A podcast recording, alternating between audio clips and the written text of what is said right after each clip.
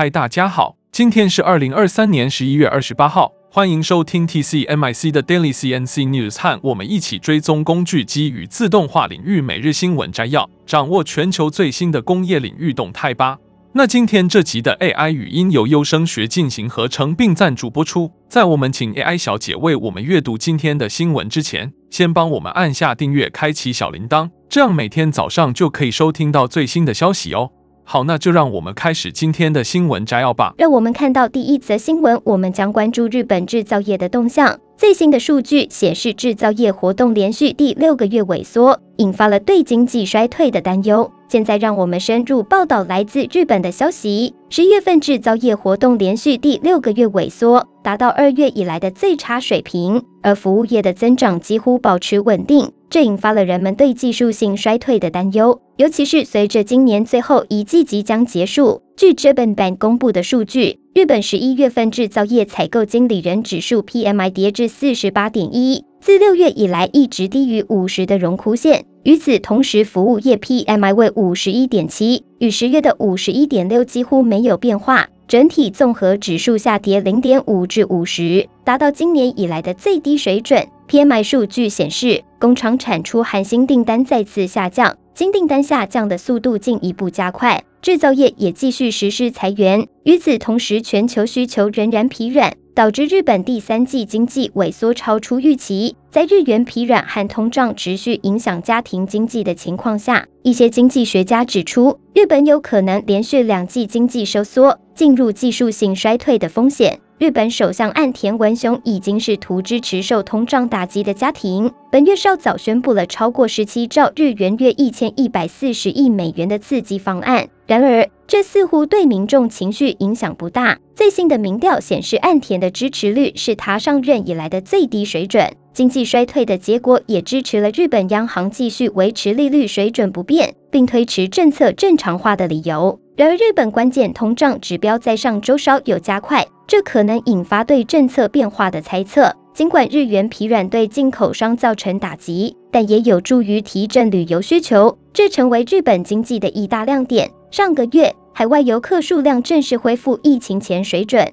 且游客人均消费也超过疫情前水平。PMI 调查显示，服务业企业对明年的前景表达了自八月以来最乐观的预期。经济的变化总是充满着挑战，日本目前正面临着制造业萎缩和经济衰退的压力。政府的刺激措施和民众情绪将是未来发展的关键。那接下来第二则的新闻，我们将带来一条关于科技前沿的报道。来自德国弗莱堡大学的 Neden Lab 的科学家们正在不断突破双光子聚合 2PP 3D 打印的极限。最新的技术有望扩大材料应用范围。让我们一同深入了解。科学家们在2021年就成功打印出具有惊人亚微米分辨率的复杂铂金 3D 微结构。今年更是成功生产了物质的类似结构和单微米分辨率的嵌入式微流体晶片。并且速度前所未有。值得一提的是，他们使用的是来自 UpNano GmbH 的 Nano One Two P P 3D 打印机。同时，首席科学家 Manuel Lewis 加入 UpNano 后，该公司将继续推动这项技术的发展。然而，高分辨率的 2PP 3D 打印仍然面临着打印速度和适用于光聚合的材料两大限制。厄灿他的团队在弗莱堡大学的工艺技术实验室 Neden Lab 进行多年的工作后，成功地克服了这些限制。这项工作的结果已经在 Advanced Materials Technology 上发表了三篇连续的论文，最新的一篇论文更是引起广泛关注。在最新的发展中，厄灿他的同事们使用 Nano One 打印机为单位米嵌入式微流体芯片定义了一种开发方案。这项突破性的技术使得制造长达二十厘米、具有异地生成和细胞排序功能的微流体芯片成为现实，而打破了高分辨率 3D 打印微流体芯片的主要障碍之一。此外，厄灿他的团队还成功地使用 Nano One 打印机在铀和碳化物等级难加工的材料上进行了高分辨率的 2PP 3D 打印，这为制造高需求产品，如发射器尖端、探针、微型工具以及超材料或催化剂提供了全新的可能性。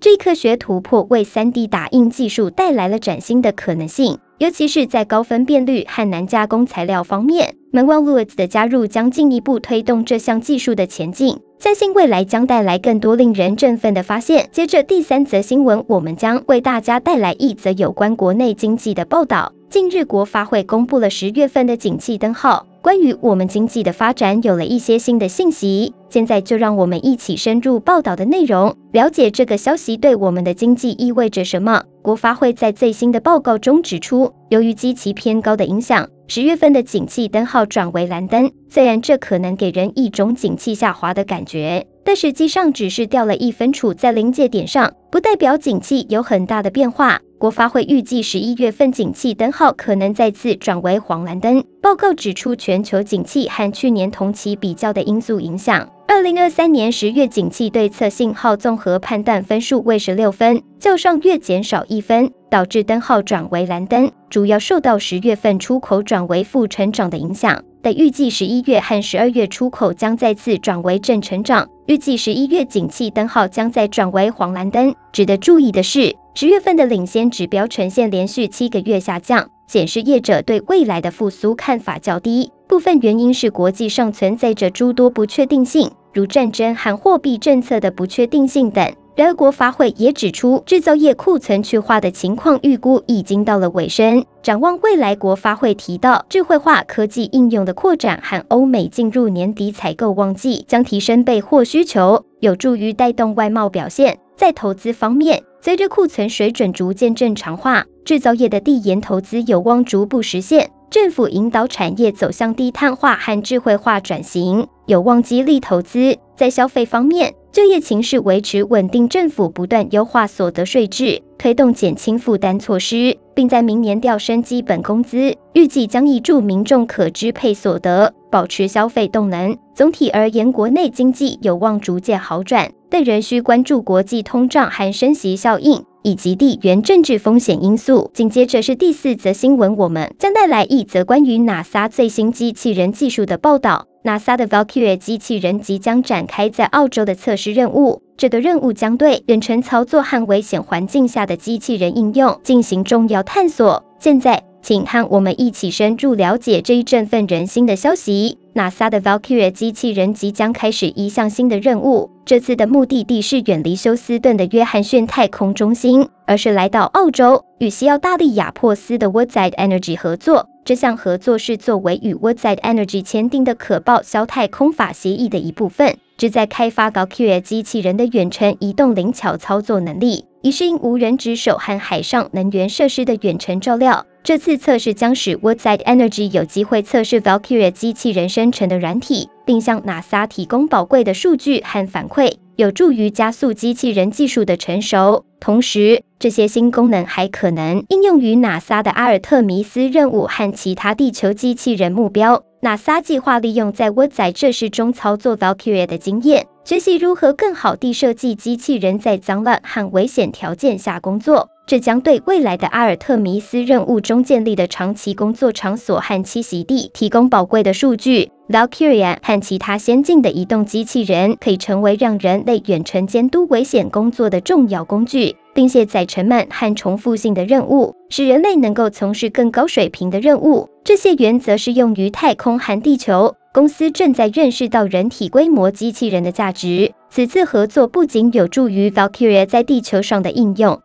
还将创造出宝贵的数据和经验，有助于 NASA 在当前和未来的机器人和自动化开发中应用。NASA 将在即将发布的硬件上应用在 Valkyrie 上完成的软体开发工作，并与 Woodside 合作进行操作演示，以证明机器人在相关的远程操作环境中的卓越能力。那最后一则新闻，我们将带给大家一项令人振奋的消息。科学家成功地利用 3D 打印技术制作出具有毛囊的工程皮肤，这将在不久的将来为皮肤移植和其他医学应用提供新的可能性。现在，请随我们一同深入了解这一项创举。科学家们最近在《科学进步》杂志上宣布了一项突破性的研究成果，成功地制作了具有毛囊的工程皮肤。这项研究的背后是一个旨在构建更真实、更完整人造皮肤的努力，并且这一次的成功带来了极大的突破。这组研究人员来自伦斯勒理工学院，他们首先在实验室中培养毛发和皮肤细胞，直到获得足够的细胞数量。接着他们与蛋白质混合形成生物墨水，然后利用专门的 3D 打印机进行层层打印。在打印过程中，他们保留了空的通道，以沉积毛发细胞。随着时间的推移，皮肤细胞进入空通道，包围毛发细胞，最终形成毛囊样结构。这项技术的重大突破在于成功建立了毛囊，这对于皮肤的真实模拟至关重要。这不仅在美学上有着重要意义，更具有生物学功能，例如产生汗液并协助调节体温。而这项工程皮肤还存在一个挑战，就是它们的寿命相上较短。目前，这些工程组织只能存活几周，无法实现毛干的实际生长。未来的研究将集中于延长工程组织的寿命，以进一步推进这一过程。这项成果不仅在医学上有着潜在应用，对于美容和皮肤移植领域也将产生深远影响。我们期待未来科学家们在这一领域取得更多的突破，为我们的生活带来更多的可能性。请继续收听 TCMIC，我们将随时为您带来最新的科技和工业资讯。感谢收听，我们下期再会。以上就是今天早上的 TCMIC Daily CNC News。工业自动化正在不断的发展，还敬请关注我们的节目，我们将持续为您带来最新的科技动态，还有行业资讯。如果你喜欢今天的节目，请给我们一个五星好评或按赞，并在留言中告诉我们你还想了解哪些其他有趣的新闻呢？祝您有个美好的一天，我们下次再见。